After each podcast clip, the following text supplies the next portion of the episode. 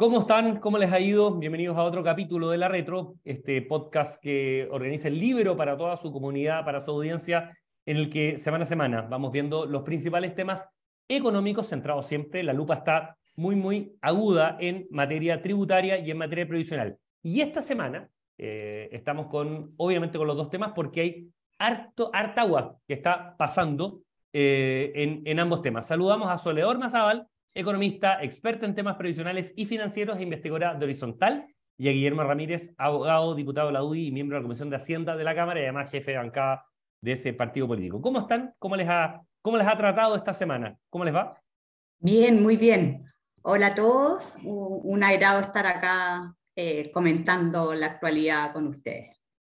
Hola Cristian, hola Sole, todo muy bien, ha sido una semana intensa. Bueno, partimos, debate partimos con el debate, pues buena palabra la que pone Guillermo para, para partir, en, en, quizás el tema económico que ha sido más álgido, a través de artículos de prensa, a través de entrevistas que han dado propios parlamentarios y, y, técnicos, ¿no es cierto?, como Soledad, eh, a través de cartas al director, a través de reportajes que han salido, empieza a tensionarse o empieza a entrar ya a un terreno mucho más próximo a julio, que es el, la, la cuota temporal que planteó el presidente Gabriel Boric, el tema de la reforma tributaria. Eh, y pareciera ser que hay agua que puede haber en materia de em, eficiencia del Estado, eventualmente, ojalá exista en materias pro ahorro, pro inversión, ciertas señales, ciertos lineamientos que puede haber, pero pareciera ser, ¿no cierto?, que la gran batalla se va a dar en materia de impuestos. Y ahí em, quiero partir, Guillermo, contigo quizás en, en, el siguiente. ¿Es viable, es factible eh, resolver esta tensión? ¿Es viable o es factible, insisto, la posibilidad de un pacto fiscal sin que se incluya aumento de impuestos a las empresas? O sea, yo lo diría justamente al revés. Es, requisito sine qua non para que haya un acuerdo que no se aumente el impuesto a las empresas. Y te lo digo por la siguiente razón, porque en la reforma tributaria del ministro eh, Marcel, la que ya rechazamos, que era muy mala, muy torpe, inventos mal pensados, además muy ambiciosa. En esa, en esa reforma, que era muy maximalista, no existía un aumento en el impuesto de primera categoría.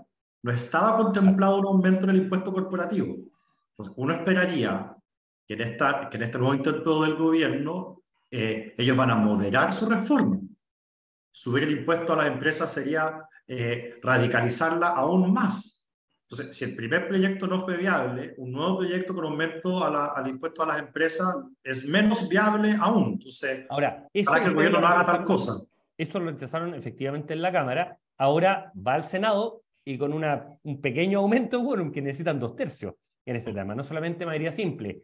Eh, por, lo mismo se requiere moderar la, la, propuesta, porque se requieren dos tercios, y no extremarla. O sea, si van ¿Tú ves, Guillermo, tú ves a los senadores de, de la oposición en la misma línea tuya? Tú como jefe de bancada de los diputados está perfecto, pero a nivel de Senado, ¿los ves con ese ímpetu tan firme, tal como lo han planteado varios técnicos? Bueno, la Silvia Cifuentes lo decía la semana pasada en este mismo espacio. No hay espacio por un montón de, de razones, ¿no es cierto? Técnicas que ya nos contará Soledad, pero, pero mm, tú los ves con esa misma firmeza, eh, esa misma línea roja de que no hay espacio para eso, pese, insisto, pese a... Mm, no, no, no, digo la apertura, porque no ha sido así directamente, pero pues, pesa la potencialidad de apertura que han mostrado los dos gremios más grandes, la CPC como cúpula y la SOFOFA como uno de los miembros de los seis miembros de la CPC más importantes.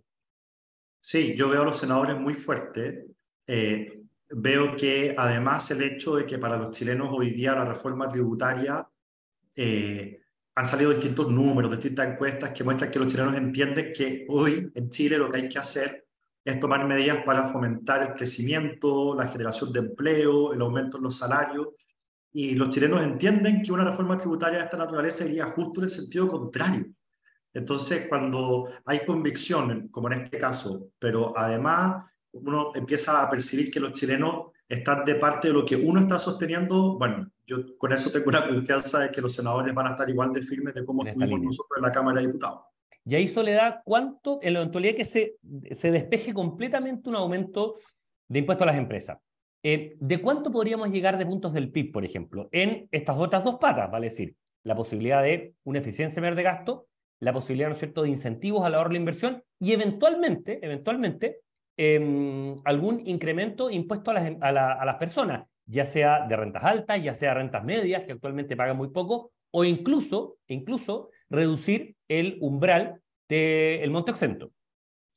Sí, mira, eh, a mí me gustaría ir un paso atrás, porque eh, yo creo que yo no he visto estudios buenos y serios que muestren cuáles son las necesidades de financiamiento del Estado de Chile en el largo plazo y por qué necesitamos esta nueva reforma tributaria.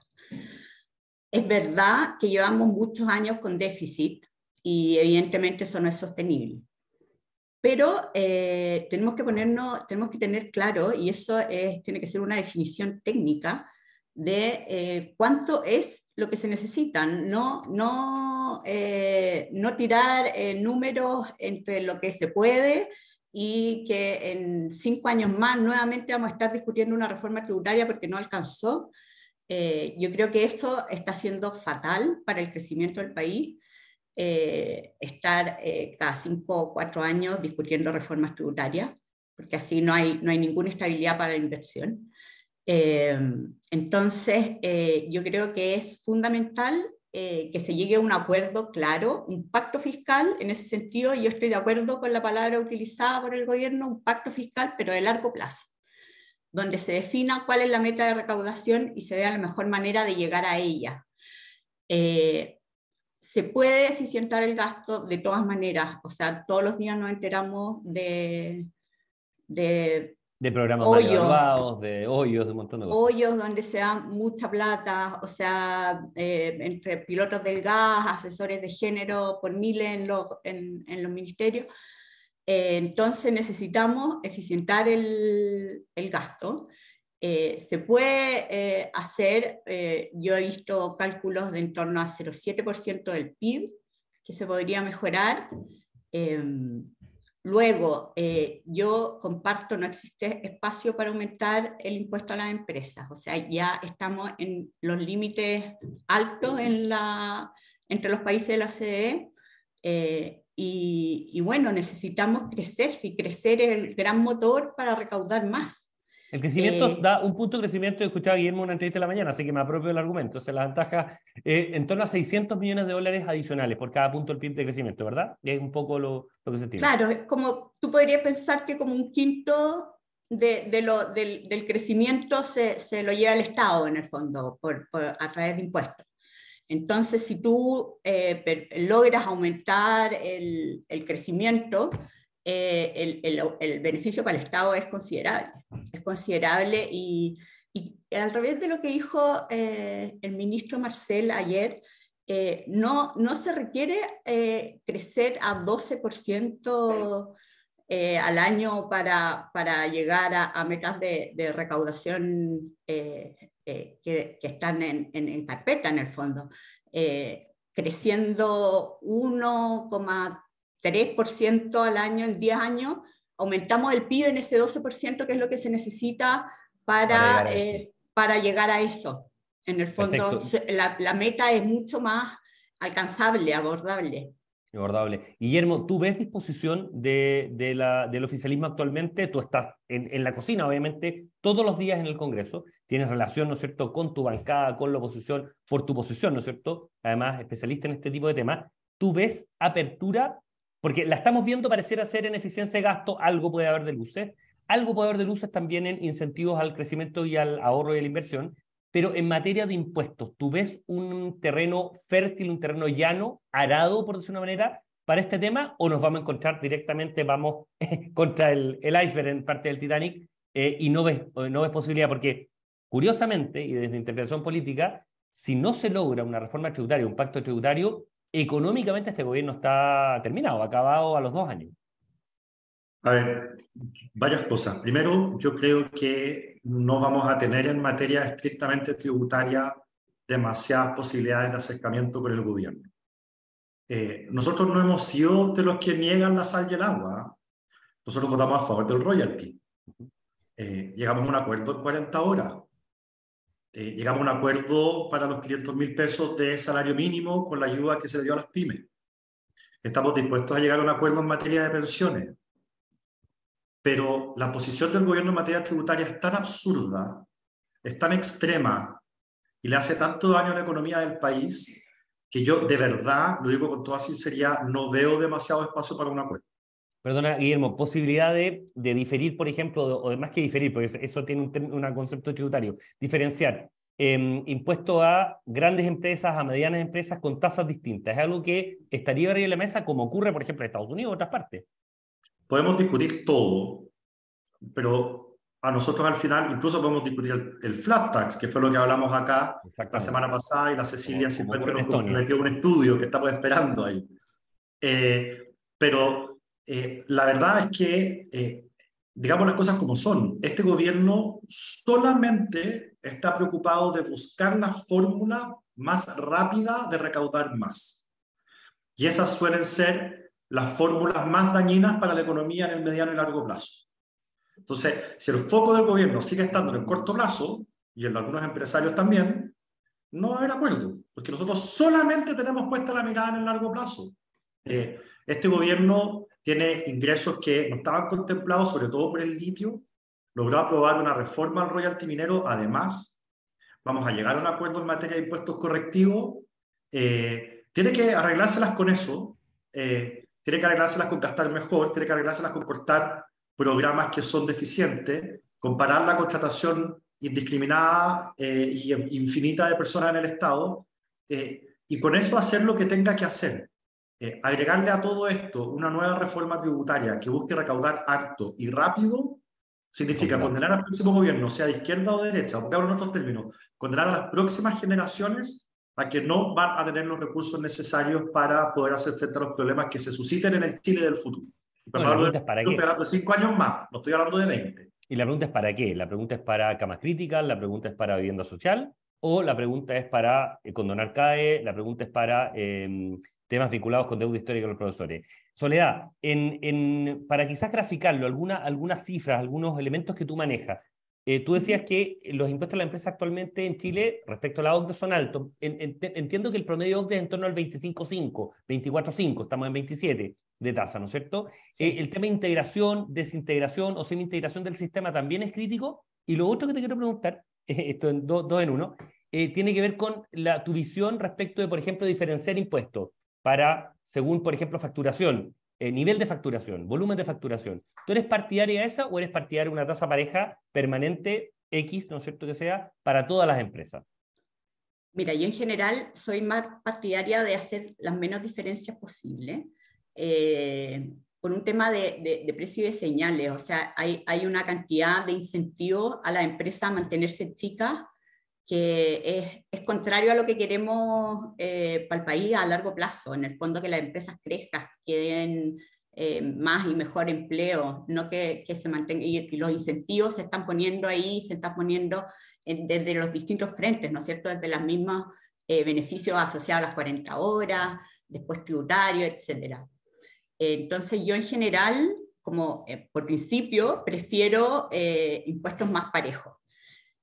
lo que sí es que, eh, dado lo que ya tenemos, eh, si uno compara con la OCDE, eh, nuestras empresas, para que sean pequeñas, tienen que ser muy pequeñas, las pymes. En el fondo, en, en, por volumen de, de ventas, allá es más común hablar de número de trabajadores, pero en el fondo, pero incluso cuando tú ves, revisas literatura de en torno a cuántos son los volúmenes de venta de las empresas OCDE, que son consideradas pymes, son eh, dos veces las pymes chilenas. En el fondo tenemos la calificación es bastante restringida. Entonces, además de estar incentivando a que las empresas se mantengan chicas, estamos incentivando a que se mantengan muy chicas. Entonces, eh, eh, yo creo que también se podría avanzar por ese lado, en el fondo corregir ese umbral ese umbral que, determina eh, qué es lo que es una pyme. Perfecto. Guillermo, ¿cómo se explica la, eventual apertura que tienen los grandes empresarios a aumentar impuestos? Eh, es como, casi como, eh, esto te lo pregunto bien capciosamente, para ser bien, bien, transparente, porque tengo clara más o menos la respuesta tuya en eso, pero, y, además me parece que es un buen argumento el que el candado general ustedes en eso. Pero las grandes empresas se han abierto. Hay liderazgos nuevos, ¿no es cierto?, que se han incorporado, han dado entrevistas en medios nacionales. con, una eventual apertura, no me gusta mucho la palabra, sino eh, viendo, viendo la posibilidad de impuesto, pero claro, con realidades distintas de una empresa que factura a lo mejor 100, 150, 200 millones de dólares a una eh, empresa que factura 20 millones de dólares, que no, deja de ser una empresa importante pero. Eh, ¿Por qué crees que ocurre ese tema? ¿Están leyendo poco a Adam Smith, a Smith como, como decía un columnista hoy día, un, un, un escritor de carta, o son un grupo de interés que finalmente está operando, obviamente, legítimamente, pero que se está arrogando de algún modo la representación completa del sector privado cuando hay matices y diferencias bastante importantes en ese? Mira, hay varias razones. Partamos por las más obvias. El mundo empresarial necesita certezas. hay plata esperando para ciertas inversiones específicas y todavía les falta rellenar una celda en Excel, que es cuánto van a tener que pagar de impuestos. Y eso puede ser determinante a la hora de decidir si se hace o no se hace ese proyecto. Por lo tanto, hay un tema de certidumbre que mueve a los empresarios a tratar de que haya un acuerdo rápido. Eh, lo segundo es que los empresarios saben que estamos frente a un gobierno que es chantajista. Eh, frente a la primera eh, intento constitucional, el gobierno decía, bueno, si no me aprueban esta constitución, entonces no vamos a poder hacer nada. Ya, no se aprobó. Después, si no me aprueban esta reforma tributaria, no vamos a poder hacer nada. Tampoco se aprobó. al final están permanentemente en el chantaje. Entonces, como, como hay chantaje, un empresario que sabe que hay permisos administrativos que dependen del gobierno, que hay permisos ambientales que dependen de funcionarios que son nombrados por Boric, eh, habría que ser suicida para no eh, atender el llamado cuando te llama el presidente de la República, si sabemos cómo actúan los chantajistas. Eh, tercero, obviamente que deben haber algunos empresarios, porque de todo hay en la viña del Señor, en los políticos, los empresarios, en los académicos y en los periodistas, hay buenos y malos. y en el mundo empresarial hay gente que le gusta cómo están las cosas que tiene una posición dominante en alguna industria, que no quisieran que le saliera al paso alguna competencia, eh, y obviamente con un mejor sistema tributario, impuestos más bajos generan competencia. Eh, y por último, lo cual es perfectamente legítimo, este gobierno y los empresarios están también pensando quizás en el corto plazo, en el proyecto que quieren ejecutar ahora, en el caso de los empresarios. En los próximos dos, años y medio de gobierno debe pensar el gobierno. Pero nosotros estamos en la mirada de largo plazo, del crecimiento futuro, de las nuevas generaciones, de los gobiernos que vengan, de la capacidad de crecer. Eh, y por lo tanto, eh, esa mirada también hace que haya una disonancia entre lo que nosotros estamos defendiendo y lo que están defendiendo los empresarios y el gobierno. Eh, así que yo creo que ahí hay buenas y malas razones, algunas más altruistas que otras, algunas más de supervivencia que otras, que yo creo que pueden mover a los empresarios a tener este tipo de reuniones y este tipo de actitud con el gobierno. Me parece normal. Claro, porque hay, hay un divorcio que en general no se había visto entre la actual oposición y una mirada más empresarial, donde normalmente los empresarios están a favor de impuestos más bajos, ¿no es cierto?, de eh, incentivos mucho mayores eh, vinculados al crecimiento, a la inversión y, por supuesto, al ahorro, al ahorro, al ahorro a nivel nacional. Eh, Soledad, una última cosa para entenderte, para, para precisarlo bien. La posibilidad, por ejemplo, de incrementar impuestos a segmentos medios o medios bajos de, la, de las personas, o sea, impuestos de, segunda categoría. ¿Cómo lo ves? ¿Ves opción? ¿Ves, ¿Ves apertura ahí?